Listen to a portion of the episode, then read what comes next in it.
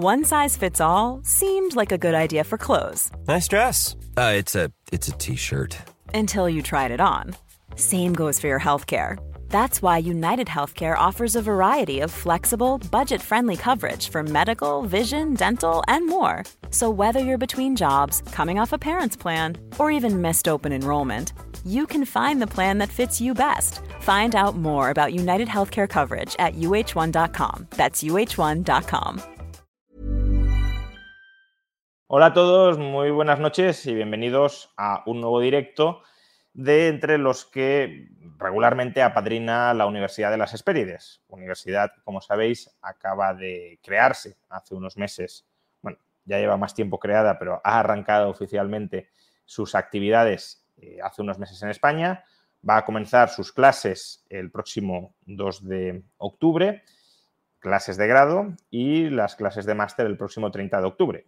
Es una universidad online con sede en Canarias, oficial dentro de todo el espacio de educación superior de la Unión Europea, una universidad en la que algunos estamos muy implicados. Yo mismo soy decano de la Escuela de Grado y profesor tanto en grado como, en máster y una universidad que tiene abiertas sus puertas para todos aquellos que, queráis cursar estudios de grado y de posgrado. Podéis obtener más información en la página web de la universidad, eh, que la tenéis referenciada en la descripción del vídeo y posteriormente lo tendréis también como comentario destacado en este, en este vídeo.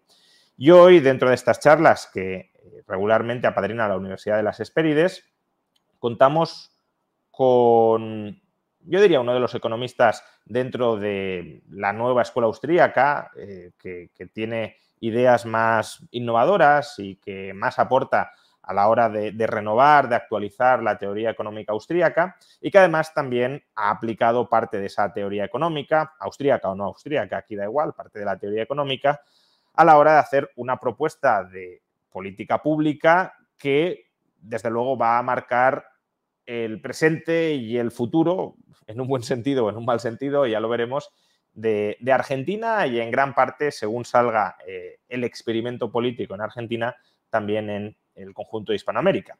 Y me estoy refiriendo a la propuesta política de la dolarización. Como sabéis, Javier Milei, el candidato que tiene más probabilidades ahora mismo, parece ser, de salir elegido presidente de Argentina, su principal o una de las principales medidas económicas que pretende adoptar para frenar en seco la inflación tradicional y enquistada en el país, en Argentina, es dolarizar la economía.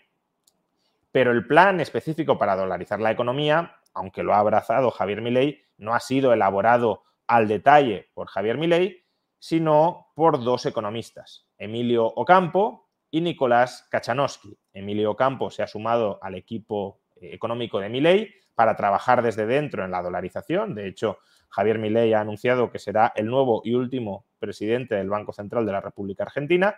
Y el otro economista, Nicolás Kachanowski, sigue en la universidad, no se ha sumado al equipo de Milei, pero es padre de la propuesta de dolarización que apadrina Milei. Pues hoy vamos a entrevistar a Nicolás Kachanowski para que nos cuente los detalles del plan de dolarización que él ha elaborado junto con Emilio Campo y que pretende aplicar Javier Milei. Muy buenas noches, Nicolás. Buenas noches, saludos Juan y, saludos a la audiencia. Nicolás es director del Center for Free Enterprise en la Universidad de Texas El Paso y también es conferenciante en la Universidad de las Hespérides, con lo cual, si queréis también asistir a alguna de sus conferencias sobre temas de su especialización, también podéis hacerlo online a través de la Universidad de las Hespérides. Como digo, eh, tanto Nicolás eh, como Emilio Campo escribieron este libro, Dolarización, una solución para, Argentina. Tenéis una página web del libro en la que encontraréis pues, referencia al libro y a los autores y también, por cierto, un blog eh, que, voy a compartir. bueno, si pincháis en el blog, se abre nueva pantalla, eh, en la pestaña de blog dentro de, de la web, donde se publican entradas actualizadas debatiendo con otros economistas que critican la propuesta o mostrando la viabilidad de la, dolarización. Entonces, hoy vamos a hablar sobre todo esto con, Nicolás. Eh, una vez más, repito, y supongo que Nicolás también querrá enfatizar esto, Nicolás no habla en nombre de la Libertad Avanza ni de Javier Milei, porque no está trabajando en el equipo con Javier Milei. Nicolás elaboró una propuesta junto con Emilio Campo, Javier Milei le gustó la propuesta y la ha abrazado pero eso no significa que eh, nada de lo que diga eh, Nicolás vincule en absoluto a lo que piensa hacer o a lo que vaya a hacer Javier Milei. Eso yo creo que de entrada ha de quedar, ha de quedar claro. Entonces, eh, Nicolás, lo primero, muchas gracias por, asistir a, este canal, a esta entrevista. brevemente, ¿qué sería la dolarización o qué implica dolarizar Argentina? ¿no? Este sería quizá el punto de partida. mira, quizás una manera fácil de entenderlo es por un lado, pensar en un reemplazo de moneda. Eh, básicamente es un país que renuncia a tener moneda propia y usa la moneda de otro país, sea el dólar americano, el dólar neozelandés, el dólar australiano, el euro, la libra esterlina, lo que fuera. En términos de dolarización, pero conceptualmente es cuando un país dice, yo no tengo mi moneda y uso la moneda de, de otro país en, Latinoamérica hay tres casos paradigmáticos, Panamá, Ecuador y El Salvador. Los tres países usan el dólar americano como su moneda. Eh, no recuerdo ahora, sí que hay un país en Europa que ha adoptado unilateralmente el euro. Ha dicho, bueno, usar el euro. Kosovo, por ejemplo, eh, también el Vaticano, por cierto, pero bueno, eso es más, menos relevante, pero sí. Eh, entonces, eso es conceptualmente una, una dolarización. legalmente vos le tenés que dar o se le da alguna moneda curso legal en el sentido de que es la moneda que te permite cancelar deudas, pagar impuestos y, eh, bueno, se le da una moneda extranjera. En el caso de Argentina, dolarización es con el dólar americano, básicamente quizás por dos motivos. Uno es el dólar americano, la moneda que ya usan los argentinos, en que ahorran los argentinos. Eh, por eso se habla que Argentina tiene una dolarización incompleta o de facto, pero no de jure. O sea que esto no es una cuestión de que estamos diciendo hay que ir a Argentina y sacarle por la fuerza a la gente los pesos e imponerle los dólares que no quieran. Es, al revés. El otro motivo por el cual eh, el dólar americano es para eliminar el descalce cambiario del tesoro que se endeuda en dólares y que cobre en la misma moneda que tiene que pagar, para que no haya problemas de tipo de cambio entre lo que cobre y lo que tengo que pagar. Eh, y eso a la economía argentina le resolvería, me parece, problemas, estrés, incertidumbres. Y ese es un segundo motivo por el cual eh, el dólar tendría eh, curso legal en este esquema en, Argentina. Y quiero agregar un punto por cómo se ha dado la discusión en Argentina. Me parece que se ha planteado quizás erróneo o impreciso una cuestión de dolarización o competencia de monedas. Te quería preguntar también sobre eso, pero bueno, ya que lo sacas adelante. Eh, yo no lo veo necesariamente como uno u otro, en el sentido que vos podés dolarizar y al mismo tiempo darle libertad a las partes que usen la moneda que quieran en sus contratos o depósitos, lo cual es parte de, nuestra propuesta. Nuestra propuesta no es tener que usar el dólar y ninguna otra moneda. Nuestra propuesta es, si sacás el peso, ¿cómo lo reemplazás? ¿A qué le das curso legal? Al dólar, porque ya estás parado en el dólar. Pero después hay libertad de usar la moneda que quieras. O sea que dolarización eh, no es necesariamente un régimen que no es competencia de monedas. Eh, quizás la pregunta hacerse es, ¿vos querés un régimen de competencia de monedas dolarizado o no dolarizado? Es decir, manteniendo el peso. eh, has sacado varios temas, es decir, tengo una lista de preguntas para hacerte, pero me voy a ir desviando en función de algunos temas que, que vas sacando. Has dicho, claro, dolarizamos para reconocer una realidad social que ya se da en Argentina y eso en parte eh, da respuesta a algunas personas que dicen, bueno, ¿y por qué dolarizar? Esto es someterse al imperio estadounidense. ¿Por qué no adoptar el euro o el franco suizo o Bitcoin o, el patrón oro en Argentina y por qué dolarizar? ¿no? Pues simplemente porque de momento, salvo nueva noticia y salvo nuevas prácticas, es lo que hacen los argentinos y se trata de reconocer esa realidad social predominante, ¿no? Pero probablemente también haya otros motivos por los cuales los argentinos hacen eso y no ahorran en euros, en francos suizos, en oro o en Bitcoin o lo hacen en mucha menor medida. Em, ¿Por qué crees que el dólar se ha impuesto, entre comillas, no coactivamente, sino se ha impuesto como eh, moneda predominante en el ámbito social en Argentina? es la moneda de reserva internacional y eso es algo importante tener en cuenta. Vos querés una buena moneda para hacer intercambio, comprar y vender servicios, etcétera, eh, no solo con tu vecino, sino con el mundo.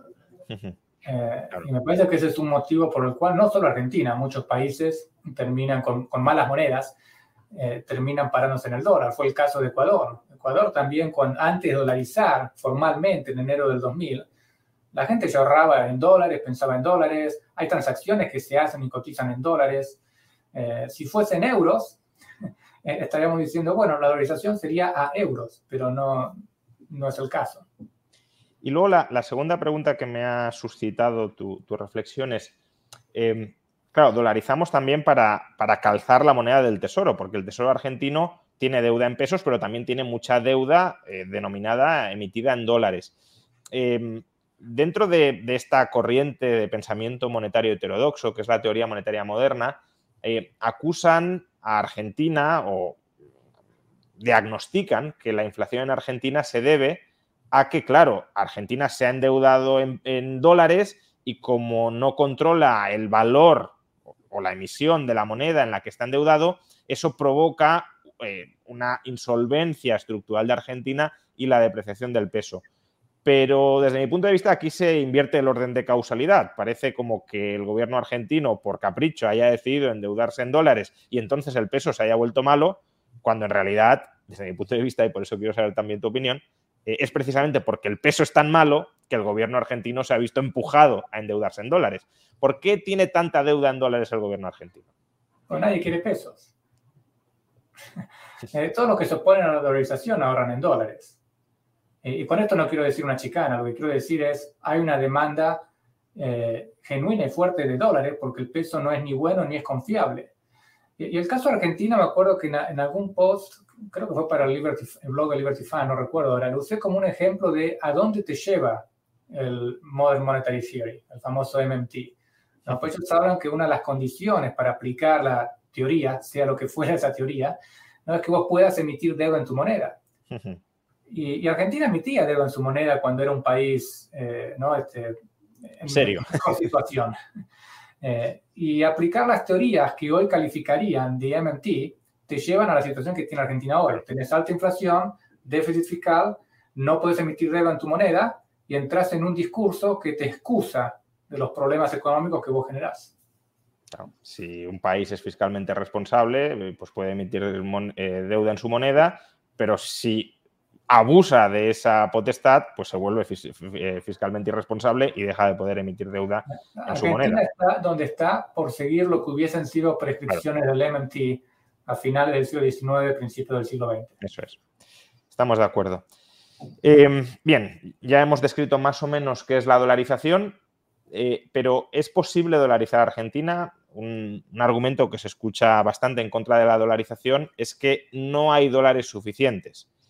Eh, puede que haya dólares suficientes, a lo mejor en la calle, en la sociedad, pero el Estado no tiene esos dólares y sobre todo eh, el Banco Central, el Banco Central de, la República Argentina, que en vuestra propuesta mm, pues desaparece o al menos desaparece como Banco Central emisor de pesos porque el peso desaparece, eh, claro, ¿cómo se hace la conversión de los pasivos del Banco Central denominados en pesos en dólares si las reservas del Banco Central en dólares mm, son escasas o inexistentes o incluso negativas, se dice. Okay, déjame hacerte dos aclaraciones y, paso al proceso de, cómo sería, para dar un poco de contexto a la, propuesta, a la idea. Cuando empezamos a pensar y desarrollar esta propuesta, nunca lo hicimos o nunca, esta propuesta no asume que va a organizar este gobierno que tenemos ahora de Alberto Fernández con más ministro de Economía en estas condiciones. Claro. Está pensado si vos tenés un gobierno que gana las elecciones y es serio en avanzar con una serie de reformas. O sea, vos tenés que generar un cambio de régimen. Entonces, muchas de las críticas que hacen hoy no puedes dolarizar, entonces la propuesta no sirve, están confundiendo el cómo dolarizar con el cuándo dolarizar primero quiero, quiero aclarar eso de que no estamos diciendo, bueno, si, si asumís hoy, hoy podés dolarizar de esta manera. No, tenés que, eh, está pensado en, un, en otro contexto.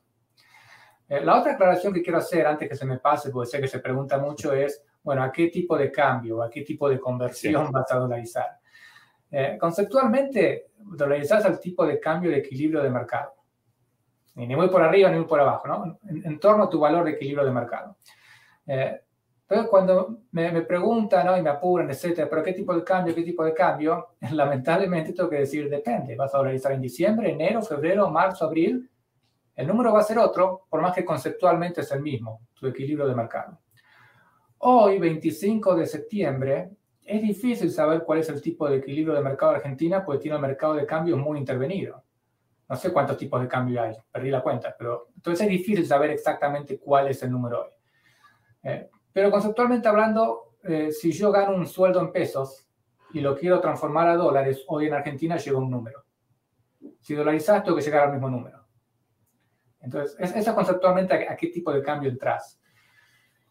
Ah, claro, porque solo como paréntesis a esta reflexión que estás haciendo, cuando vosotros elaborasteis el libro, las condiciones del Estado argentino y del Banco Central de la República Argentina eran unas y ahora son otras mucho peores. Con lo cual, claro, muchos de los cálculos que hacéis en el libro y que en ese momento pues, eh, salían las cuentas a lo mejor a un tipo de cambio, no sé, de 300 pesos por dólar o 350 pesos por dólar, hoy, después de que se han fundido cualquier tipo de reserva que quedara en el Banco Central y que han emitido mucha más deuda pública para tratar de aguantar antes de las elecciones, pues son cálculos que ya quedan, o sea, aunque el proceso sea el mismo, el cálculo concreto de cuál es el tipo de cambio ya queda desfasado respecto al momento del libro. Exactamente, ha habido muchos cambios desde que escribimos el libro, la propuesta ha evolucionado desde entonces debido a debates y a cambios en las condiciones de la economía argentina, de ahí que cuando eh, explico esta cuestión, me interesa que se entienda más la lógica y el proceso de la propuesta que los números en sí, porque los números van a cambiar y otra cuestión a tener en cuenta, y te agradezco la aclaración, yo no estoy en el equipo de ley, no estoy ni con Burri, no estoy en ningún partido, yo hablo con, con, quien quiera hablar, no tengo problema, pero no represento a nadie. Eh, entonces, por favor, la audiencia no crean que lo que yo digo es lo que va a pasar. Y hay un punto importante, vos puedes tener la, la propuesta elaborada a cierto detalle, pero después viene la implementación política. Y ahí hay dos cosas que cambian. Uno es las condiciones económicas de cuando armaste la propuesta al momento de implementación y otras son eh, eh, decisiones políticas de qué puede creer o no hacer el nuevo gobierno en este proceso, lo cual exceden a la propuesta en sí. Entonces, el, el, el, tema de si se puede por la falta de reservas, eh, ahí dijiste algo muy interesante cuando hablas de las condiciones. Si vos mirás lo que son las reservas eh, netas o de libre disponibilidad del Banco Central de Argentina, el nivel que tiene hoy, las estimaciones le dan negativo, pero no es la situación normal del Banco Central de Argentina. Eh, de ahí que es importante entender en qué régimen lo haces. Si vos mirás la última vez, creo que fue el 2015, cuando se, eh, Macri saca el cepo cambiario, las reservas empiezan a subir. Entonces vos tenés que mirar, más allá de cuál es la condición hoy del Central de Argentina, cuál es una situación más o menos normal, esperable, para empezar a calibrar esta cuestión. Entonces, sobre el tema de se puede o no se puede por la falta de reservas, eh, lo, que yo suelo decir es que el número que, queda dando vueltas de 40 billones de dólares, que surge de dividir la base monetaria y los pasivos del central por las reservas, eh, es un número exagerado. Eh, está inflado. Ahora voy a explicar por qué. y a mí a veces me malinterpretan y dicen que digo que se puede dolarizar sin dólares. Tampoco estoy diciendo eso. estoy diciendo que el número es menor, quizás mucho menor al que, al que se menciona para explicar esto me parece útil, eh, pedagógico, dividir la valorización en tres grupos o en tres áreas. Los depósitos bancarios, el circulante y los pasivos del Banco Central. Cada una de esas tres áreas se puede dolarizar de distinta manera, te puede llevar distinto tiempo. No es que la valorización es una única cosa que se hace siempre igual y listo. Técnicamente hablando, quizás los depósitos es lo más fácil y lo más rápido, pues es un cambio en el asiento contable de las cuentas, de las deudas, etcétera. Mañana entro al, online a mi banco y se me transformó mi saldo en, pesos a mi saldo en dólares al tipo de cambio de equilibrio de mercado de cuando dolarizas. Entonces, es, ese cambio en sí, en la medida que el dinero esté en los bancos, no es que tiene que ir el central con dólar cash a dolarizar esos depósitos. El temor que, se, que se, menciona, eh, y es un temor válido, es, bueno, ¿qué pasa si vos le decís a los argentinos, ahora tu depósito que eran pesos son dólares, mañana van y te sacan el dinero de los bancos? Es una masiva corrida bancaria. Claro. Eso me parece muy importante que tomarlo en serio, no lo quiero minimizar, eh, pero creo que hay algunos motivos que sugieren que eh, la probabilidad de que eso pase no es tan alta. Luego te preguntaré más específicamente sobre eso porque es un, yo creo que es un punto muy importante, efectivamente. Si querés, volvemos, eh, volvemos Sí, luego, o sea, expon todo, pues eso, depósitos bancarios, circulante y pasivos financieros del Banco Central y luego ya te pregunto más en concreto. Entonces, esto es lo que sería eh, depósitos. El circulante, eh, hay dos ejemplos interesantes. Uno es como lo hace Ecuador, otro es cómo lo hace El Salvador y un tercero es cómo yo lo imagino para un caso como Argentina. En Ecuador creo que se dio un plazo inicial de nueve meses para canjear el circulante. La gente tiene que ir con los sucres a alguna localidad y que le den los dólares a cambio de esos sucres. Pasados nueve meses, ese circulante pierde validez. Eh, es lo que eh, a modo descriptivo llamamos una dolarización forzosa. El circulante lo tenés que cambiar, lo perdés. En El Salvador, usando el mismo juego semántico, fue una dolarización voluntaria. Los colones no pierden validez, siguen circulando. Eh, y en una situación así, yo me puedo imaginar que el Banco Central dice, mira, los pesos en Argentina nunca pierden validez, yo no estoy obligado a rescatarlos, por lo tanto yo no te los cambio. Entonces el central no tiene que salir a comprar todo ese circulante. Si te querés dolarizar, tenés pesos, lo puedes hacer de dos maneras.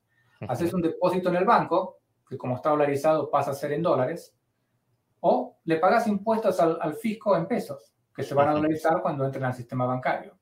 Por lo tanto, te los podés sacar eh, de encima de otra manera, no es que si no los podés dolarizar. Si mirás los datos del central de Ecuador es muy interesante, porque vos ves el circulante que empieza a bajar, los sucres, que se van dolarizando, pero las reservas del central de Ecuador no bajan. Porque esos sucres volvieron a los bancos, se dolarizaron como depósitos bancarios, no eh, a través del central. En el caso de Argentina, como vemos tanta, o, yo debería hablar más de yo para no, no mezclar a nadie más, eh, tanta debilidad institucional eh, y dada la situación en la que está el central hoy, porque como bien decís, en esta propuesta me gustaría ver que el central se cierre, eh, es empezar con un esquema voluntario al estilo El Salvador, pero que llamémosle la ley de dolarización, incluye un referéndum automático. Y decir, por ejemplo, no sé, a los 12 meses si el monto de circulantes en pesos cayó debajo del, eh, un tercio, del 33%, automáticamente pasas un esquema Ecuador y das un plazo de un año o el que fuera para rescatar el circulante restante. Por lo tanto, fíjate, el circulante que tenés que salir a rescatarte bajó a un tercio y tuviste un año para recomponer reservas para cambiarlos. Entonces, eh, esas son tres maneras de circulante. Si haces algo extremo como El Salvador, la necesidad de que el central tenga que salir inmediatamente a comprar ese circulante no, no está. La parte más eh, compleja, eh, y esto es más una particularidad de Argentina, es la de los pasivos del Banco Central. En Argentina se conocen principalmente como LELIX, que es, es el corto de letras de liquidez. La situación en Argentina es que el Banco Central, los bonos del Tesoro que tiene el Tesoro argentino, no los puede vender en el mercado, son bonos no transferibles. Entonces, para absorber exceso de circulante, lo que el Banco Central hace es emitir sus propios bonos de corto plazo, las LELIX, que hoy equivalen creo que a tres veces o más la base monetaria. Entonces, esto hay que, sacarlo de alguna manera sin hacer un default, sin defaultear eh, esos bonos. Entonces, una opción es que el, Argentina, eh, no sé, emita deuda, tome dólares y le dé esos recursos al central. Eh, no es factible hoy que Argentina haga eso. Ah, otra alternativa es que Argentina venda sus activos al mercado, eh, activos financieros que tiene, y le, de esa venta le dé al Banco Central y lo recapitalice. Tampoco es factible hoy en Argentina esto. De ahí que surge lo que en esta propuesta llamamos el Fondo de Estabilización Monetaria Em, básicamente la, idea es la siguiente. El central, el Banco Central tiene un portafolio de bonos. Las letras son transferibles del Tesoro, adelantos transitorios y quizás algo más. Y, la idea es que esos bonos, eh, hacer un, que el Tesoro haga un canje. Digamos, ponerle que ese portafolio de bonos vale 100 dólares. Y el valor presente es 40. Estoy inventando números. ¿no? Sí. Bueno, dámelos y te emito nuevos bonos bajo ley New York transferibles por el mismo monto nominal, 100 dólares, el mismo valor presente, 40, pero, y voy a volver a este punto en unos minutos, le podemos alargar la duration. Lo cual va a ser importante, pues si vos haces estas reformas y empezás a ver una caída en los riesgos asociados a Argentina, maximizar la suba del valor de los activos. Entonces, ¿qué pasa con esos nuevos bonos? Y acá es un punto que se genera mucha confusión. No estamos diciendo salí a venderlos al mercado. Nunca salen al mercado. Así como los tomás del central, los transformás y automáticamente los depositas en un eh, fideicomiso o en un Special Purpose Vehicle en legislación internacional. No es un ente argentino. Lo maneja Morgan Stanley o quien sea, pero no es Argentina. Entonces, en, ese, en esa entidad vos tenés estos bonos que empiezan a pagar flujo de fondos. ¿Qué pasó en el interín con las LELIX que había emitido el Banco Central? Se dolarizan y pasan a ser llamadas, si querés, LELIX dolarizadas. Bonos en, corto plazo en dólares, commercial paper. O sea, no le estás cambiando el plazo al banco que tiene las LELIX. Esa es otra confusión que se genera. ¿Quién emite estas LELIX dolarizadas? El, el FEM. O sea, que el emisor deja de ser el Banco Central de Argentina y pasa a ser una entidad internacional. Entonces, es una especie de sinking fund. Yo soy el FEM, me entran 20 dólares, me vencen 100 de la elix dolarizada, te pago 20, roleo 80. Siguiente año me entran 20, pago 20, roleo el resto. O sea que ahí hay un riesgo de liquidez importante, ¿no? Porque si tienes que estar refinanciando continuamente las LELIX, si en algún momento se cierra el mercado de refinanciación, mm, o liquidas los activos o, no puedes refinanciar. Este es el núcleo de, esta idea y a esto se le pueden hacer algunos add-ons. Eh, y acá voy a dar dos ejemplos que, que, son ejemplos, no tienen por qué ser estos, eh, de cómo aportarle, eh, diversificarle el flujo de fondos que recibe el FEM. una opción es si lamentablemente no vas a poder, Argentina, quitar las retenciones, que son los impuestos a las exportaciones el día 1, decirle al exportador, vos me tenés que pagar 100, me seguís, seguís, pagando 100, pero 20 van directo al FEM, que es dólar cash, que recibe el FEM, y los 80 vienen al tesoro. Otra opción es tomar el portafolio de acciones y bonos que el gobierno nacionalizó de los fondos privados de retiro y pensión, que están en la oficina de retiro del gobierno, y ubicarlos en el FEM. Y eso genera pago de dividendos y cupones que no surgen del gobierno de Argentina. Entonces le, empezar a diversificar ese, ese portfolio al FEM. Dado que es un ente internacional, eh, y es muy interesante lo que mencionas, eh, si se puede, podría firmar un backstop facility con bancos o entidades financieras, de modo tal de garantizarte que lo vas a poder vender a un, a un, precio mínimo. Eh, una opción, si se puede, es si tenés inversores interesados, pues vos tenés el FEM, los bancos en Argentina y el mercado internacional. Es decir, bueno, vos querés invertir en este proceso porque ves eh, que funciona, crees lo que fuera, bueno, dame, no sé, 10 millones de dólares, FEM, FEM 10 millones de dólares a los bancos, denme de dolarizadas y le das las dolarizadas a los fondos de inversión y le sacás esos bonos de entrada a los bancos de Argentina y minimizás tu miedo de que haya un, un fire sale de commercial paper en Argentina. Eh, te voy a dar una, una, una, dos variables más que son importantes, que es a la que dije que iba a volver porque esto tiene un costo fiscal. O sea, nosotros estamos manteniendo el nivel de deuda estable, pero estamos diciendo esos bonos, letras intransferibles que estaban en el central y el gobierno hacía un rollover y nunca pagaba, ahora tiene que empezar a pagar. Y eso tiene un costo fiscal. Eh, entonces, hay dos maneras de ajustarle el peso fiscal al tesoro.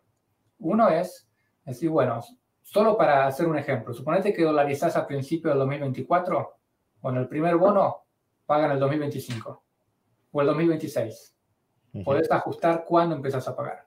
Lo otro que puedes ajustar es la longitud de los plazos. Bueno, quiero rescatar todas las LELIX dolarizadas en cinco años. No me dan los números. Bueno, siete años, más o menos. Bueno, ocho años. Entonces, te da una cierta flexibilidad eh, para cuando vos empezás a ver el tema de reforma fiscal, porque la legislación no busca reemplazar otras reformas, busca permitirte hacerlas, eh, poder coordinar eso y no asfixiar al, eh, al tesoro y que esto fracase en el medio. Tiene también esa ventaja.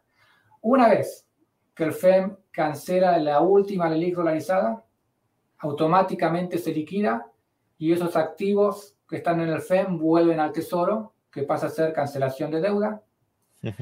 Los activos esos que habías tomado al nacionalizar los fondos de, pensión vuelven al gobierno o a donde los quieras enviar.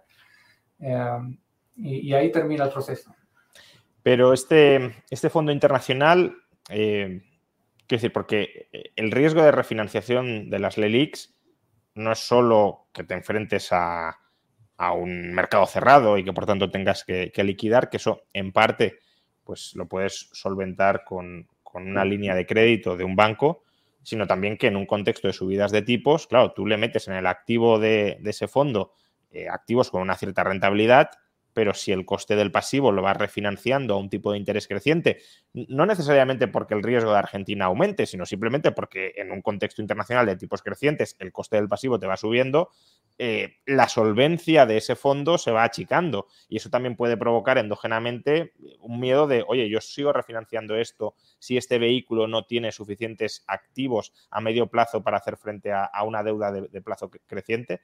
Eh, ese riesgo que, bueno, eh, sería, el, sería pasar de un esquema especulativo según Minsky, ¿no? Para quienes hayan leído a Minsky, a un esquema Ponzi.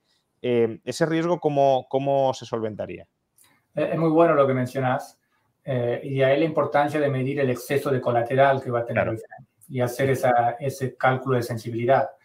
de hecho, algo que no mencioné es que si vos lo, esto lo implementás con suficiente exceso de colateral, no solo te permite ir cancelando las LELIX, sino que te permite a través de operación financiera acceder a dólares para llevar a Argentina para hacer ese rescate circulante que es que necesitas el cash. O sea que el FEM a su vez te puede aportar dólares para la dolarización en la calle en Argentina. Pero para que eso funcione necesitas varias cosas. Uno es el exceso de colateral que vas a tener, a ver si una suba de tasa razonable te lo soporta. Eh, ¿qué, qué activos el gobierno está dispuesto a sumarle al FEM para diversificar el flujo de fondos y disminuir la exposición al riesgo argentina, qué tipo de credit enhancement podés hacer con organismos internacionales. O sea, se un montón, un montón de variables, pero la pregunta es buena y de ahí lo importante de que esté, como enfatizamos en el libro, en los posts, sobre, colateralizado. Em, por cierto, sobre, sobre esto, ¿no? Has hablado de tres, de tres elementos o de tres pasivos en última instancia que hay que, dolarizar, eh, convertir en dólares, los depósitos bancarios, em, el circulante y los pasivos financieros del Banco Central.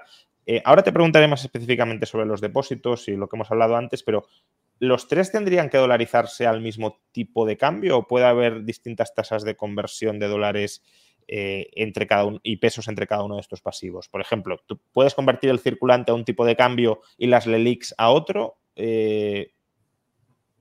Yo lo haría todo al mismo tipo de cambio especialmente lo que es eh, cuenta bancaria circulante para no tener algún tipo de arbitraje ahí.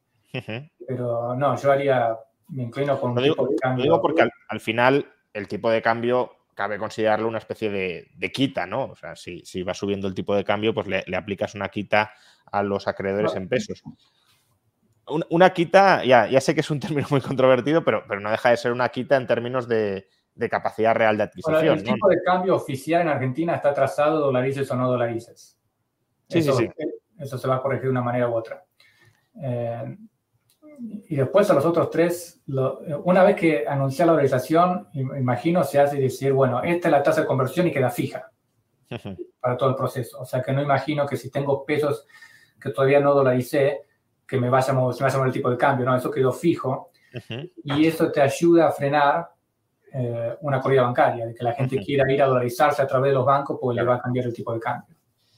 Claro, justamente sobre el pánico bancario te quería, te quería preguntar a continuación, ¿no? Efectivamente, si, si tú generas las expectativas de que con el paso del tiempo se va a dolarizar en peores condiciones para los tenedores de, pesos, eh, pues rápidamente eh, puede haber una, una, salida del banco. Pero otra posibilidad que genere una corrida bancaria es, la siguiente. Si tú dolarizas a un tipo de cambio muy bajo, el que sea, pero bajo, claro, el banco eh, convierte, ha de convertir sus depósitos en pesos y si es un tipo de cambio bajo, pues le estás metiendo una deuda real en dólares importante al banco, pero claro, al mismo tiempo también convierte sus activos en dólares, con lo cual en principio también estás incrementando el valor real de sus activos. Pero claro, los activos del banco tendrán y mantendrán valor siempre y cuando los deudores argentinos del banco tengan capacidad para pagarle al banco en dólares.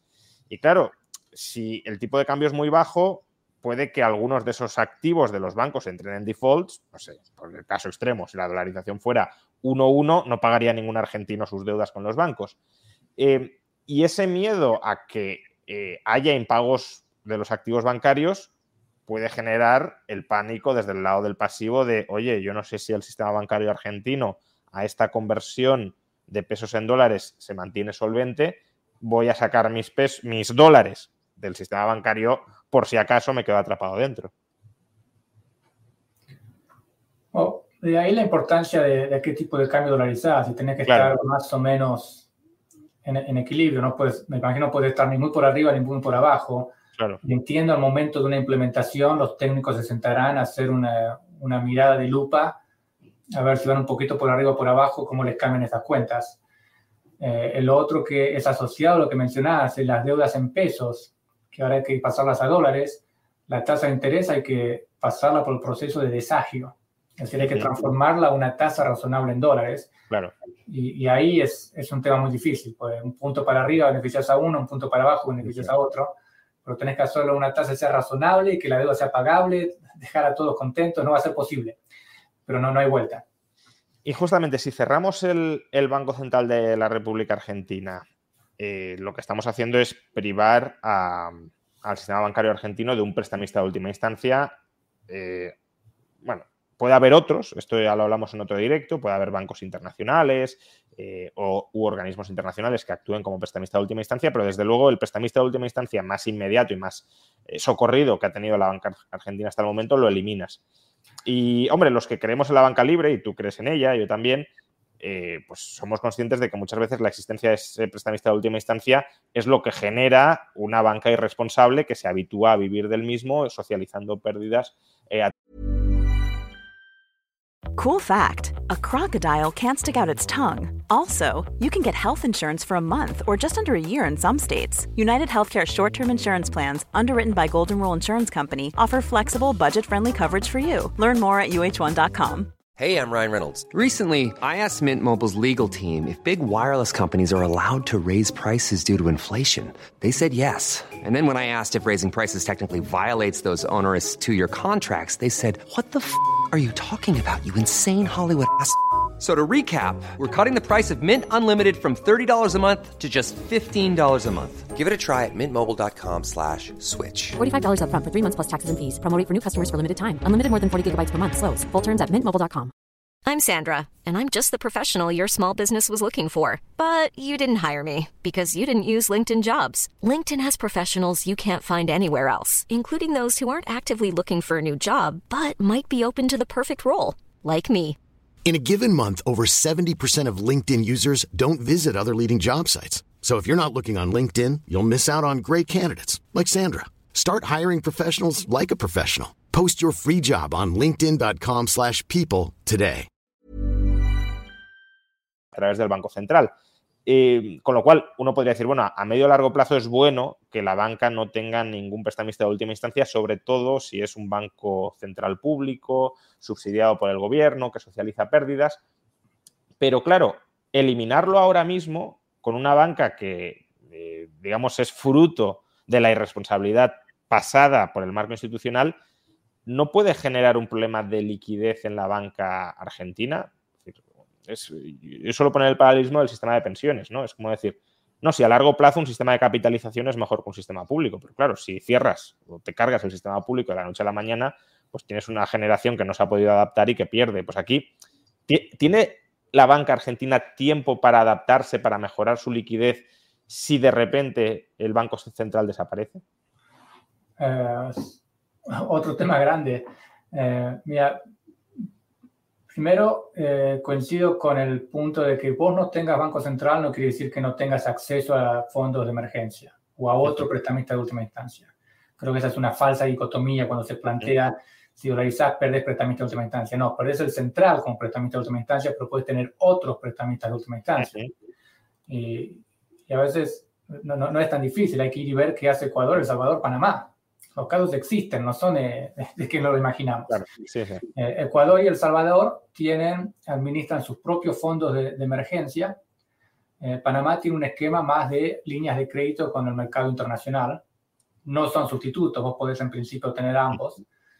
Eh, o sea que eso se puede sustituir. Y de hecho, ninguno de los tres países son conocidos por tener corridas bancarias. Quizás el mercado bancario de Ecuador es no está muy internacionalizado, El de Salvador tampoco, Panamá tiene algunos casos ¿no? de mala prensa, pero no es que son conocidos por tener corridas bancarias. Eh, de hecho, nunca han tenido que hacer uso de los fondos de emergencia de liquidez, a pesar de que están dolarizados. Em, en el caso de Argentina, eh, donde no se demandan pesos. Yo no veo al Banco Central como un prestamista de última instancia. Lo que yo espero de un prestamista de última instancia es que emita la moneda que el mercado me demanda. Y eso hoy el central no lo puede hacer en Argentina. el mercado demanda pesos. De ahí que cuando el central inyecta liquidez por emergencia, termina en una, en una crisis cambiaria. Pues el mercado recibe los pesos y se va a comprar los dólares. Cuando hay una crisis en Argentina, lo primero que ves es el gobierno a tocar las puertas al Fondo Monetario Internacional, no al central. Entonces es un caso donde eh, vos, no podés perder lo que no tenés. O sea, Argentina no... Eh, es cierto que no es un prestamista de última instancia en el sentido de que no puede eh, reembolsar a los depositantes argentinos un valor en pesos estable, eso es cierto, pero sí reembolsa los depósitos con un valor nominal estable, no real, pero sí nominal. Es decir, el acreedor en pesos, gracias al Banco Central de la República Argentina, cobra en pesos. Claro, es con un, peso que vale un 20% menos cuando da líneas de liquidez. Vale, pero cobra en pesos. No hay, no hay una insolvencia bancaria sobrevenida porque le dan líneas de crédito en pesos. Entonces, eh, el riesgo que yo veo con los dólares justamente está vinculado a lo que hablábamos antes de la corrida bancaria de si no si la banca argentina no accede dolarizada no accede a una línea de crédito eh, internacional, claro, en dólares, y ahora mismo la banca argentina no tiene niveles de liquidez propios muy elevados porque no ha tenido tiempo a adaptarse al nuevo contexto de ausencia de Banco Central, ahí no puede haber un, problema que lleve precisamente al pánico bancario del que hablábamos antes. Ahora voy un poco a estos puntos. Eh, lo otro que quería mencionar es que el, que el Banco Central entre en un proceso de liquidación, de cierre, no quiere decir que pase overnight. En ese proceso de cierre que quizás te lleva alguna semana, no lo sé, dependiendo cómo se implemente, implemente tenés tiempo para eh, acomodar algunos de estos problemas si hace falta. los motivos por los cuales decía, en el caso de Argentina hoy, eh, y con esto no quiere decir que no hay que darle importancia al escenario de corrida bancaria porque es muy serio, pero por cual no lo veo como al menos determinante va a pasar, lo veo el lado menos probable, eh, uno es el que mencionamos antes, eh, no es que al, dolarizar el tipo de cambio de equilibrio, no es como el oficial ahora que es barato y todos los quieren ir a comprar. Claro. Eh, eso de tengo pesos, los voy a depositar para la otra ventanilla sacar dólares, ese problema te empieza a desaparecer por el precio al cual van a estar los dólares. otra cuestión es que hoy en Argentina tiene una gran proporción de depósitos que son por motivos transaccionales hay que pagar sueldos, hay que pagar proveedores, hay que pagar impuestos, es dinero que lo tengo en los bancos para hacer uso de la tecnología de pagos. Ese dinero que sale va a volver, eh, va a, volver a los bancos. Eh, otro motivo es eh, experiencia internacional. Ecuador dolariza en crisis política, saliendo hacia poco una crisis bancaria, en default, etc. y lo que ves es que los depósitos vuelven a los bancos a pesar de que tenían tasas reales negativas. Eh, un tema interesante es qué pasa con el cambio chico. Pues si yo voy a hacer compras en efectivo, voy a necesitar cambio chico. Y el dólar billete en Argentina, la mayoría, si no todos, son de 100 dólares. Entonces yo necesito el cambio chico, voy a necesitar y voy a querer pesos. Que no me va a molestar tenerlos porque me los estoy sacando de encima rápido. Si los quiero dolarizar, los pongo en el banco, pago impuestos. Si soy el comerciante y me pagas en pesos, que está tasa fija con el dólar, bueno, me doy vuelta, lo deposito en el banco o pago impuestos y listo, lo dolaricé. Eh, si el banco te tiene que dar dólares y, no tengo el dólar cash, te puedo dar eh, una tarjeta Visa con el saldo, que es más pragmático que ir con los billetes y es más seguro, porque si no tenés el PIN no lo puedes usar, por lo tanto disminuir los robos o salideras, que en Argentina son un problema. Eh, y como decía antes, el FEM, si se implementa de cierta manera, puede aportar dólares.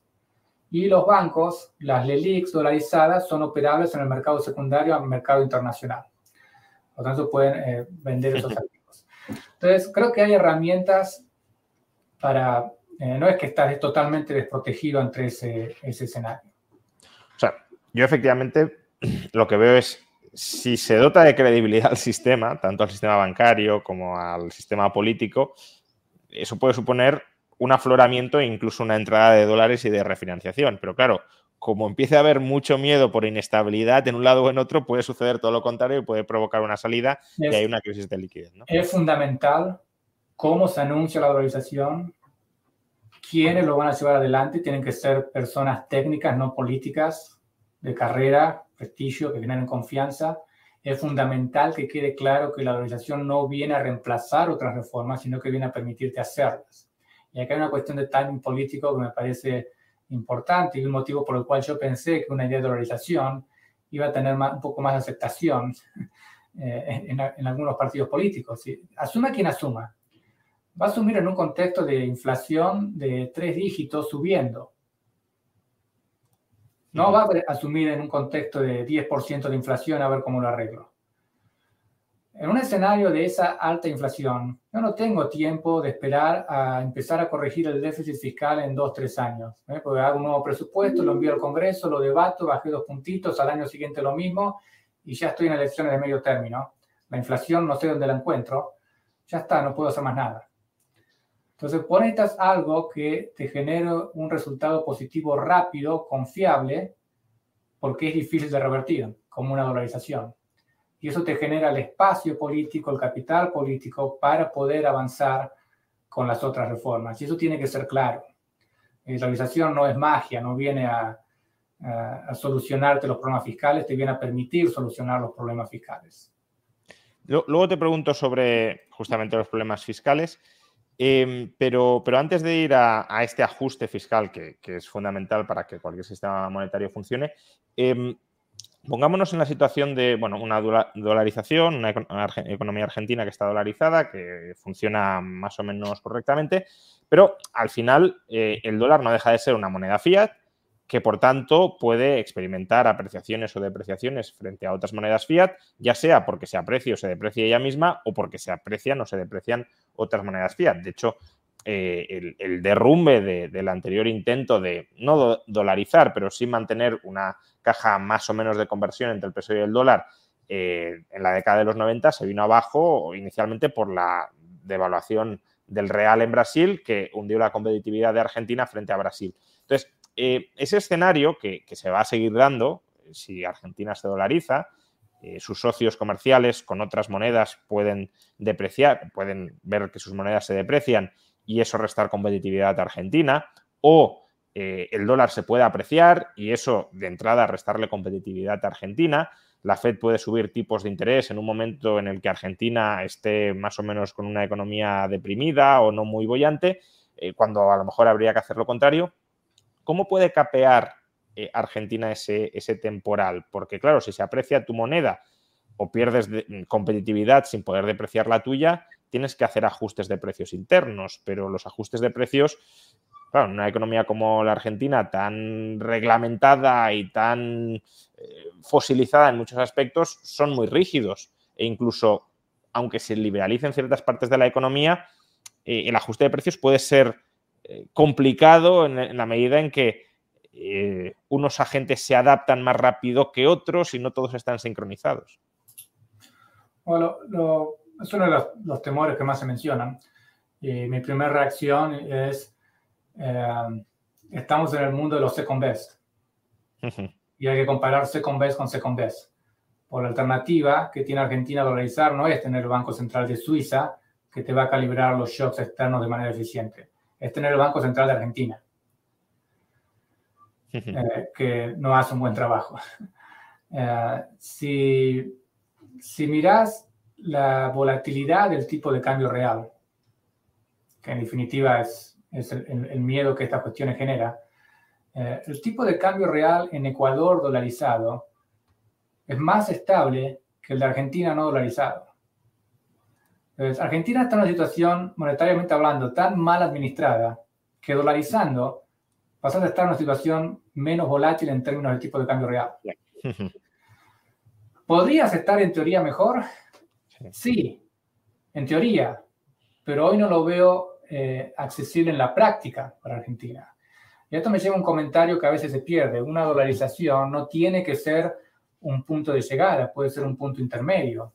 Hoy la alternativa más eh, competitiva que le compite a la dolarización más relevante en Argentina se está llamando el bimonetarismo, que el peso y el dólar estén en igualdad de condiciones y, en el mercado. Eh, y una de mis lecturas es, es más factible, es más probable que Argentina tenga un bimonetarismo estable, que funcione bien después de dolarizar, que tratando de ir a ese esquema hoy donde el peso está totalmente fuera de control. Y ya partí con un bimonetarismo roto. Luego te pregunto un poco más específicamente sobre esa propuesta y, qué crees que originaría si, se implementara, pero, pero seguimos con, tu análisis sobre el ajuste exterior, ¿no? y otra cuestión que se menciona mucho es el, tema de Brasil, fin de los 90, la crisis del 2001, pues estaba la convertibilidad, un tipo de cambio fijo. Eh, pero hay que recordar que en la crisis del 2001, eh, el gobierno argentino salió de la crisis rompiendo toda la estantería. Hizo todo mal, hizo todo al revés, ¿no? Default, corralito, corralón, suba de impuestos. Eh, entonces es, difícil echarle la culpa solamente al tipo de cambio de apreciación cuando el gobierno destruyó todo. Si vos estás dolarizado y no tenés banco central, casi todas esas políticas que hizo el gobierno argentino cuando se enfrentó a esa evaluación no son posibles. Eh, y hay otros shocks externos que, que, no ves que generan esas, esas grandes crisis. Eh, una manera quizás de, de, tener algún control sobre estas apreciaciones y depreciaciones es no puede usar el, el tipo de cambio, pero puede usar impuestos a importaciones y exportaciones y así eh, darle algún, eh, algún movimiento al precio relativo de transables, exportadores, como, como se lo quiere implementar. Ah, o sea que, bueno, es una cuestión a ver, pero no me parece que sea eh, una cuestión de vas a ir de crisis 2001 al 2001. O sea, es verdad que la dolarización tiene ese problema, pero la situación actual de Argentina es bastante peor y no hay alternativas factibles que mejoren el problema que conlleva la dolarización. Está pasando de un third best a un second best. Eh, Ecuador a mí me resulta muy interesante, no por hacer un copy and paste de lo que fue Ecuador, porque esto hay que adaptarlo a las circunstancias de cada país, pero dado que Ecuador dolariza en crisis y ha tenido a Rafael Correa, un gobierno populista, más o menos en los mismos años que tuvo Argentina, hay muchos paralelismos interesantes. Eh, y uno de ellos es que a pesar de tener esta apreciación, en Ecuador ves dos cosas, las exportaciones suben y se diversifican. Sí. Si Ecuador puede, porque Argentina no? Eh, entonces, eh, una vez sí, eh, con otras políticas económicas para diversificar tu exposición.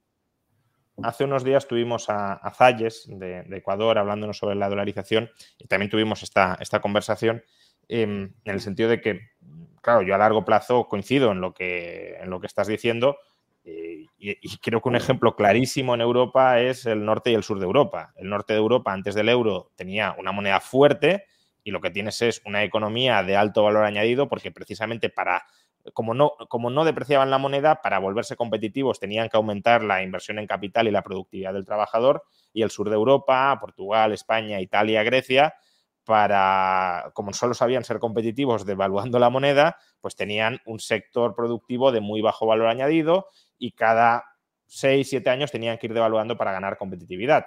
Justamente el euro lo que ha provocado es que por primera vez desde el franquismo España tenga superávit exterior. Es decir, lo que ha forzado el euro es una reconversión del aparato productivo español para eh, exportar mucho más importar mucho más. Y hoy España es una economía que amortiza su deuda exterior a un ritmo muy, muy rápido y que eh, incluso con un déficit energético muy potente, es decir, tiene que importar eh, fundamentalmente petróleo, aún así tiene superávit exterior. Pero claro, esta es una transformación de la estructura productiva eh, de, de medio largo plazo, pero en el corto plazo sí te puedes encontrar con shocks que no sean ni siquiera responsabilidad de Argentina, que, te zigzagueen el, aparato productivo argentino. Mira, em, en, este caso, donde yo tengo mi moneda para devaluarla cuando hay shocks, etcétera, ya está, le, sumaste una prima de evaluación a, a, la tasa de interés. Sí, sí. O sea, que al dolarizar te eliminas un componente de la prima de riesgo de la tasa, lo cual te ayuda en tu competitividad. y en tu capacidad de financiación y de capitalizarte y todo, claro. Sí. Eh, el caso de los shocks externos es muy interesante, pues en, los, hace pocos, en los últimos 15 años, tuvimos dos shocks muy fuertes, proporciones históricas, ¿no? La crisis del 2008 y COVID. Sí. Shock nominal, shock real. En ambos casos, las tres economías dolarizadas de Latinoamérica le van mucho mejor o mejor que Argentina con su Banco Central. Entonces, de nuevo, en teoría podrías estar mejor en un shock de esas magnitudes que lo que estás dolarizado. En teoría sí, pero en práctica yo para Argentina lo veo muy poco probable.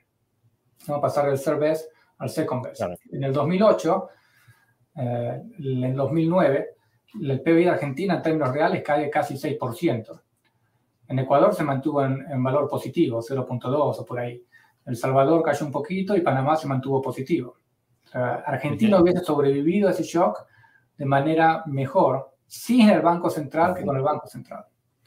Sí, bueno, es que claro, bueno, esto ya, pero que la propia crisis del COVID lo que provoca es la insolvencia del Estado argentino a una escala gigantesca y eso pues te hunde el valor de la moneda y te desestabiliza. Con ves un resultado similar. Si ves el gráfico de producción de países de Latinoamérica y mezclas a los dolarizados, en principio tendría que decir, bueno, los, los dolarizados los identifico porque caen mucho más que el resto.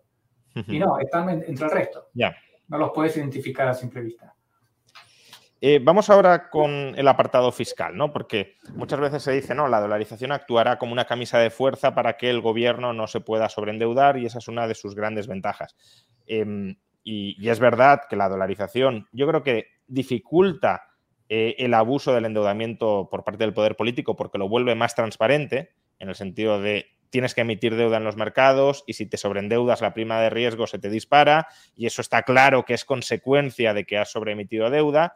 En cambio, si monetizas la deuda, generas inflación, empiezas a decir, no, esto es porque hay una mala cosecha o porque eh, China se ha parado o porque el petróleo ha subido. Entonces, eh, como que estás eh, cobrando el impuesto inflacionista, diluyendo el valor de la deuda y no volviendo transparente el sobreendeudamiento. Pero la dolarización tampoco impide que un gobierno se sobreendeude. De hecho, Ecuador se ha sobreendeudado.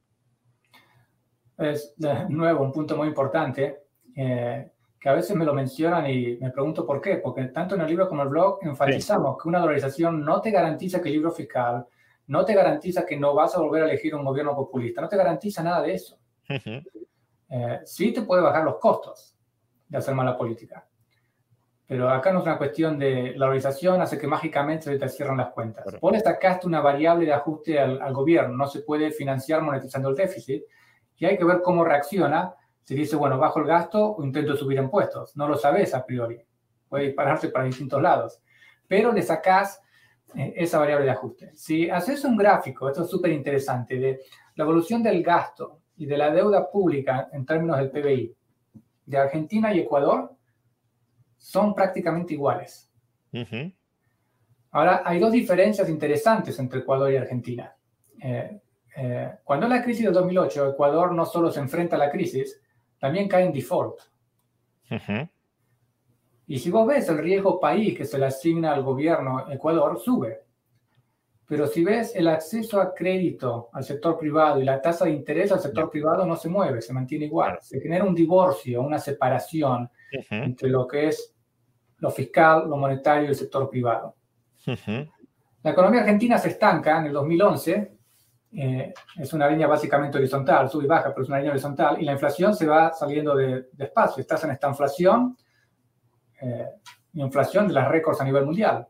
La economía de Ecuador se estanca pero no tienen inflación. Entonces, no te elimina los costos de la mala política, pero al menos te los baja. Eh, y si vos querés hacer una reforma monetaria seria y duradera, la tenés que hacer que funcione tanto con buenos gobiernos como con malos gobiernos. O sea, parte de la base detrás de una dolarización es, Argentina va a volver a elegir un gobierno populista. Entonces tenés que hacer una reforma monetaria que te aguante un gobierno populista, no que funcione solo si yo soy el gobierno. Has comentado, y esto me parece interesante porque también lo debatimos el otro día, que la dolarización abre un, foso o provoca una separación entre lo fiscal y lo monetario. Pero esto solo es así si no inundas el sistema bancario de deuda pública argentina, porque si obligas a los bancos a comprarte la deuda pública o, incluso en el peor de los casos, te quedas con las reservas de los bancos para financiar el déficit fiscal, ahí ya vuelves a meter al gobierno en, en el sistema monetario bancario y puedes provocar la quiebra del sistema bancario si el gobierno quiebra. Bueno, hay eh, parte de la reforma es una reforma bancaria. Eh, en términos generales, la inspiración es, es, Panamá, donde vos podés tener banca onshore, banca offshore, claro. Eh, y bien integrado al mercado internacional. Si, si, no sé, un banco internacional quiere operar en Argentina, lo puede hacer. Si yo estoy en Argentina y consigo abrir una cuenta en, en el exterior, lo puedo hacer sin problema. Y si tengo una cuenta en Uruguay y le quiero pagar al comerciante que tiene una cuenta en Chile y le transfiero de Uruguay a Chile, no hay ningún problema, no tengo que pedirle permiso a nadie. Otra parte de la reforma es qué pasa con la custodia de las reservas. Eh, en Ecuador, eh, cuando está el Banco Central, Correa le obligó a los bancos a repatriar sus reservas en el Banco Central y luego el Banco Central a dar las reservas al Tesoro y el Tesoro le dio un bono al Banco Central y se manoteó un, un monto muy importante de reservas. Cuando Zimbabue desdolariza, eh, lo hace a través del Banco Central de Zimbabue. Entonces, en esta propuesta, y ese es un motivo por el cual yo enfatizaría cerrar el Banco Central porque lo veo para Argentina como un riesgo innecesario. Eh, las reservas pasan a estar en custodia internacional. Hay un banco internacional, un fideicomiso, lo que fuera, eh, que la propuesta en el libro lo llamamos Banco Argentino de Reservas. Argentino es el nombre, pero la entidad es internacional, está en Suiza, Nueva Zelanda, donde fuera, y todos los encajes de los bancos privados se depositan eh, en ese banco cuya única misión es ser custodio de esos encajes. La idea es si es posible que tenga algún mecanismo al estilo poison pill, en, finanzas corporativas, si el gobierno intenta volver a emitir el peso, que esos encajes automáticamente se distribuyan a algún lugar o algún mecanismo de defensa. Este esquema le da eh, rapidez a los depositantes. Si yo empiezo a ver que el gobierno empieza a meter bonos o quiere hacer algo, eh, con mi teléfono hago tres clics y, y, saqué mi dinero de Argentina, entonces yo puedo reaccionar más rápido que el gobierno y es un mecanismo de defensa. Eh, lo que imaginamos para estar eh, ayornados a los estándares internacionales es un eh, ente regulatorio del mercado financiero que esté a los estándares de las primeras potencias del mundo, cuya tarea va a supervisar, poner un límite, por ejemplo, de cuántos bonos del gobierno puedes tener. O sea que nuevamente, como has repetido muchas veces a lo largo de la entrevista, pero conviene enfatizarlo, eh, la dolarización no es una reforma que deba aplicarse en solitario, sino que para que funcione bien debe ir de la mano de otras reformas, en este caso de una reforma institucional en lo fiscal que, dificulte que el gobierno invada los bancos. Sí, te diría, si lo único que vas a hacer es dolarizar y nada más, quizás mejor no dolarices. Ya. pues justamente... Eh, las dos últimas preguntas que te quería hacer en parte están relacionadas con esto. La primera, ya ha sacado el tema. Em, ¿Cuál es la perspectiva o qué crees que sucedería en Argentina si se aplicara el patrón bimonetario que defiende Bullrich? Porque, eh, claro, ya has dicho que no estás en ningún partido. Javier Milei, en cualquier caso, sí ha expuesto otras reformas, aunque sea por encima, que quiere hacer. Pero Bullrich dice, bueno, pues patrón bimonetario, pero, pero ¿qué más? ¿no? Es decir, eso en qué marco institucional lo circunscribes. Entonces, así de entrada, un patrón bimonetario en Argentina, eh, no, no como eh, resultado de una transición a la dolarización o de la dolarización al bimonetarismo, como has eh, planteado antes, sino, oye, moneda de curso legal, tanto el peso como el dólar, ya. ¿Qué, qué efectos crees que provocaría? Me gustaría ver los detalles de esa propuesta hasta donde sé no, no lo están, o al menos yo no los he visto. No. Eh, mi miedo es que sea inestable de, de, entrada. Cuando yo pienso en un régimen así de competencia de monedas a la Hayek, si querés, los bancos compiten para mantener buena calidad de dinero, eh, muchos de los argumentos que veo dando vuelta funcionan presumiendo que las monedas que compiten ya son estables. Entonces te garantiza una estabilidad en ese argumento. Distinto es decir, tenés una moneda estable que todos quieran, tenés una moneda inestable que nadie quiere, ¿cómo vas de acá a allá y que sobrevivan las dos monedas? O vas a tener una dolarización desprolija porque todo el mundo te corre de pesos contra dólares y se dolarizaron así, al, ahí sí el tipo de cambio, andas a ver dónde lo ves. Eh, entonces a mí me, da, me preocupa que no vaya a ser estable a largo plazo. Eh, y mi sensación es que los motivos por los cuales se va a realizar en Argentina no es solo porque Milei, que es un candidato a presidente con la mayoría de los votos, dice si, si gano no quiero dolarizar, es porque a eso te lleva la realidad económica argentina. Si Milei dijese dolarización es la peor idea del mundo, hoy se estaría hablando de dolarización de todas maneras, porque a eso te empuja la, la, situación del país. Eh, y en el caso del monetarismo, eh, vos te puedes encontrar que Argentina se va a tener que enfrentar a una valorización después de otra crisis, si el monetarismo falla. Miedo a que se haga las apuradas y con improvisación política. De ahí un poco la motivación de escribir este libro al inicio, porque ya veíamos, Argentina va a eso. Eh, y no queremos que la política improvise a última hora porque tira la toalla y lo haga mal. Entonces acá tenés un, un, textbook eh, de, por dónde ir. Y la última pregunta, eh, que está también muy relacionada con esto, ¿no? Es decir, vale, hemos escrito un libro de texto en el cual exponemos teóricamente todos los pasos que hay que seguir para que Argentina se dolarice. Pero también lo has dicho antes, una cosa es la teoría, el plan, que además nunca puede ser un plan absolutamente detallado con todas las contingencias a las que un político se puede llegar a enfrentar y la realidad es cambiante y por tanto el plan que ha desfasado, de hecho en gran medida los cálculos que hicisteis en el libro pues los ha superado la, realidad del desgobierno peronista de estos últimos meses y, y otra es la implementación práctica, donde además pues ya no nunca se aplica exactamente la teoría tal cual se expone, uno tiene que buscar equilibrios políticos, cambiar la situación, hay que buscar nuevos, nuevos, eh, nuevas vías de ajuste. Eh, por eso, dicho sea de paso, a mí me da cierta tranquilidad dentro de, pues, de la precaución general que Emilio Campo, que es uno de los autores, esté dentro pilotando el, el, proceso, ¿no? Porque al menos es alguien que ha elaborado junto contigo el plan y que por tanto tiene rapidez o agilidad a la hora de readaptarlo al nuevo contexto. Pero en cualquier caso, estando tú fuera de, la política y siendo uno de los elaboradores de este plan, ¿qué consejos o qué eh, puntos rojos remarcarías de cuidado que esto es algo donde el plan se puede aplicar mal y si no se hace correctamente puede terminar fracasando de manera estrepitosa. Es decir, ¿cuáles son las aristas o los puntos potencialmente más débiles que le ves a la implementación de vuestro plan?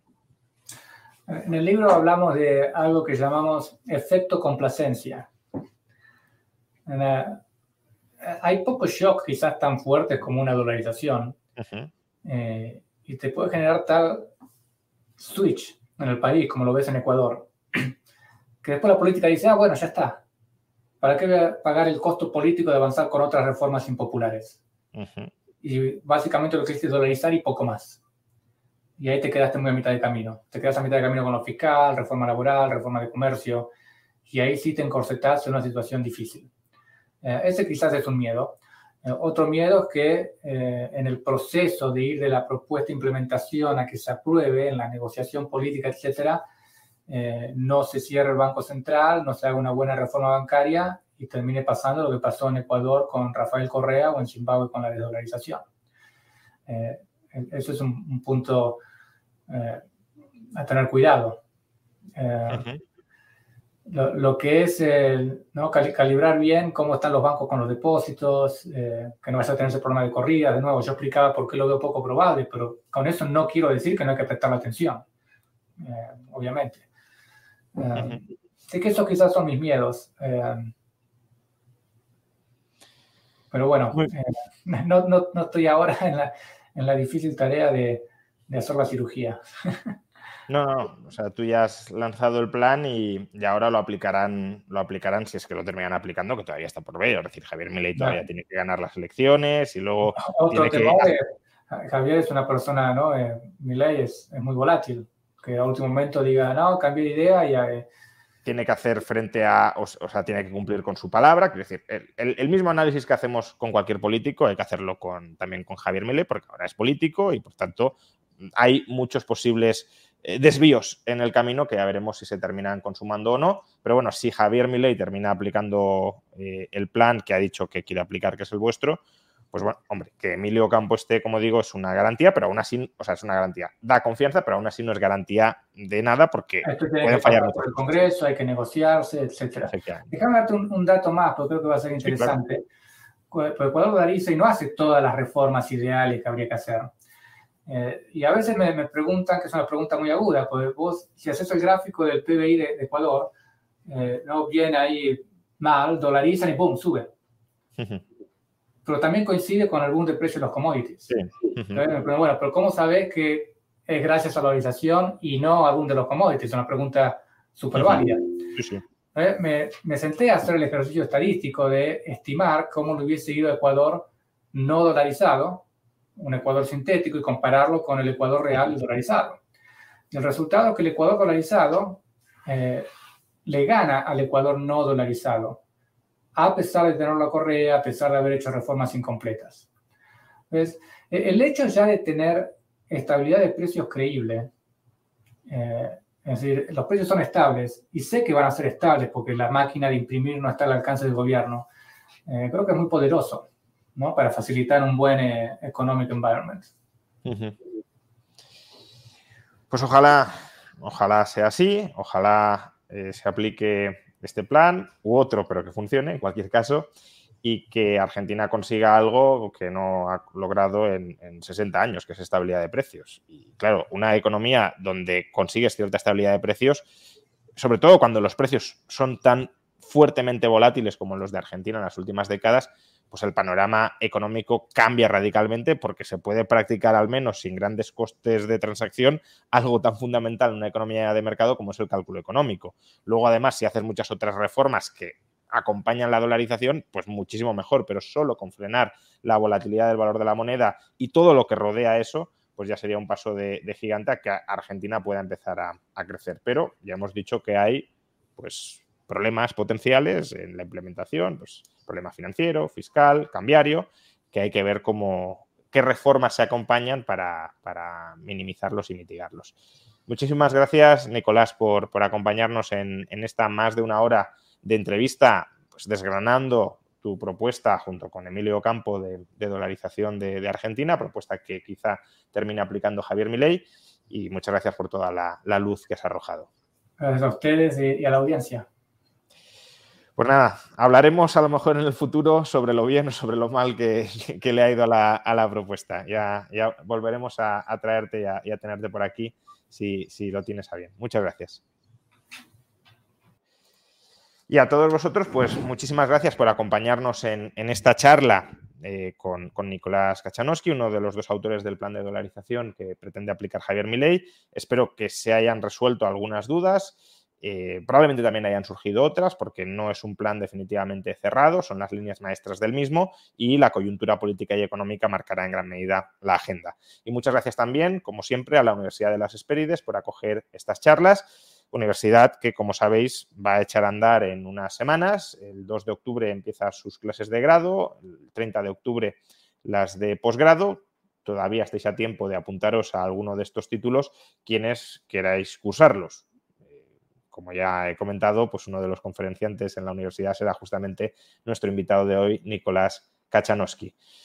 Además, también he de decir que este miércoles tendremos en el canal, para aquellos que podáis estar interesados en, cursar estudios en la universidad, una charla con dos de los máximos representantes de la misma, como son Gabriel Calzada y Gonzalo Melián, para que puedan resolver las dudas de la audiencia interesada en cursar estudios en la universidad o simplemente de la audiencia curiosa por saber más de la universidad este miércoles a las 9 de la noche, eh, entrevista, charla, coloquio con Gabriel Calzada y Gonzalo Melián sobre la Universidad de las Esperides. Muchas gracias a todos vosotros y en cualquier caso nos veremos mañana con la tertulia macroeconómica. Eh, ya anunciaré en un momento quiénes serán los tertulianos que nos acompañarán. Muchas gracias y hasta mañana.